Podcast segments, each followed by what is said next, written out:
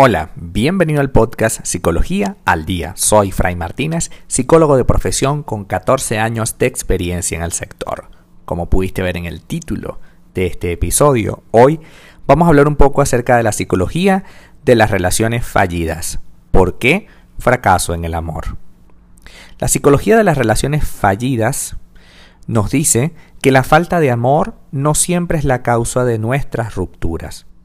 Las parejas y el afecto, como los huesos, también se rompen. Los finales y las historias que empiezan y no duran demasiado forman parte de la normalidad, pero esto es algo que vivimos muy a menudo de forma traumática.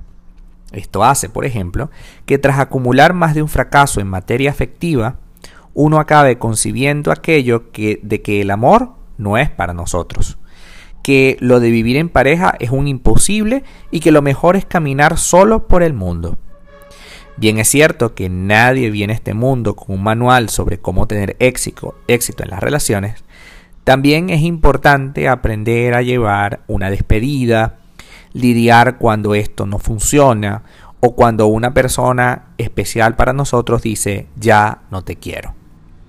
Tras ello, tras todas estas frases, es muy común que nos hagamos la pregunta, ¿Qué pasa conmigo? ¿Por qué fracaso en el amor? Tal vez debas hacer una pequeña reformulación y pensar así. Algo que es más habitual hoy en día es poder concebir las relaciones como puntos de aprendizaje. A veces tenemos la idea de que toda relación que iniciamos tiene que terminar perfecta, ¿no? Tiene que ser perfecta. Y es importante saber que estas relaciones pueden ser terribles, pero no todas son fallidas. Algunas relaciones nos dejan secuelas, nos dejan incluso traumas. Dinámicas como el abuso, el maltrato, la manipulación o incluso el engaño perfilan lo que entendemos como vínculos terribles, de esos que uno no que uno puede arrepentirse con razón de haber iniciado ese proceso.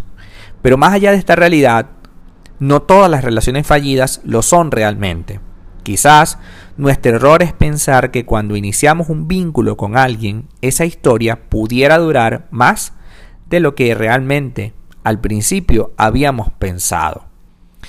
Porque un punto que, que en terapia pasa mucho es que ya nosotros sabíamos que esa persona tenía un problema acabábamos de tener una conversación con esa persona antes de decirle que sí, eh, acabábamos en el sentido de que hace poco, en la que sabíamos que esta persona estaba pasando por un momento traumático de su relación anterior, que no había podido superar a su pareja anterior, que quizás hoy estaba vinculado a, diferentes tipos de, de pensamientos, de formas de hacer las cosas y que era una persona que estaba en esa onda de yo me busco una pareja para pasarla bien un rato y después la dejo. Sabíamos eso, pero aún así nos vemos involucrados en esta persona y sentimos después de que fracasa, porque va a fracasar, porque empezó mal, ¿no? Ya tú sabías que esa persona estaba comprometida emocionalmente con otra realidad, que no iba a tener la capacidad para poder aprender de nosotros, para poder valorar lo que nosotros le estamos aportando. Y definitivamente si esta persona estaba en otra onda, no estaba en la misma sintonía, al fin y al cabo terminará esta relación. Pero nosotros hemos creado entonces unas expectativas que son falsas, unas expectativas que están ligadas más a nuestros deseos que a la realidad.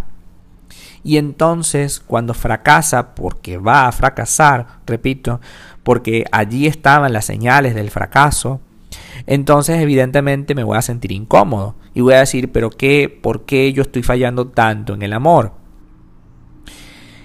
En lugar de concebir a nuestras parejas, exparejas, perdón, como ejemplos de relaciones fallidas, veámoslas como historias que no pudieron ser. Ninguna relación puede ser un error si hubo amor si luchamos por ella y si nos dio determinados momentos, instantes de felicidad. Todo lo vivido nos importa y nos aporta un aprendizaje emocional.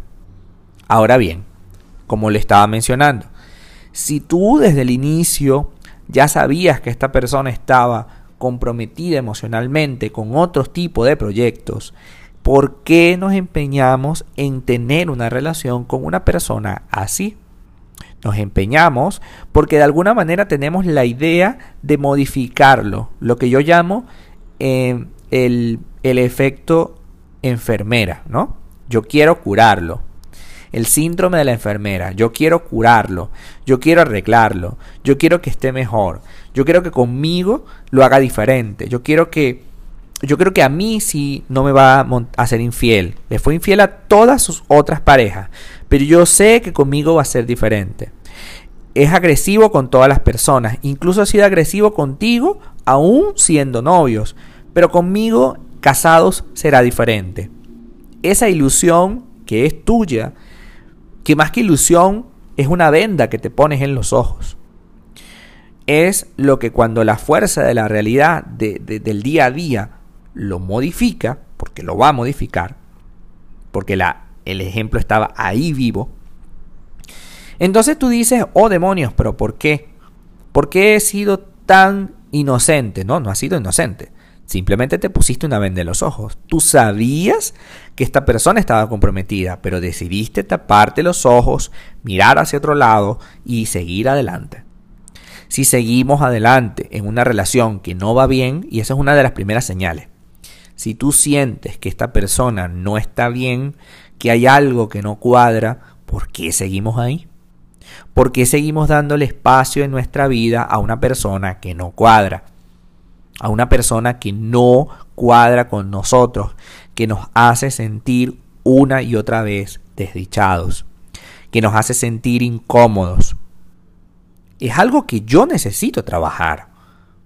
Y si esto te está pasando, si constantemente repites el mismo patrón de pareja, si constantemente te ves involucrada en relaciones tóxicas pero de la misma calibre, no es que tienes, eh, no es que todos los hombres son iguales, es que tú estás eligiendo el mismo tipo de hombre. Y entonces tú tienes que modificar la manera como te estás involucrando con estos hombres, porque finalmente es lo que te va a llevar a construir una relación sana. Hay que superar el duelo de ese trauma del pasado para que pueda fortalecerse tu yo.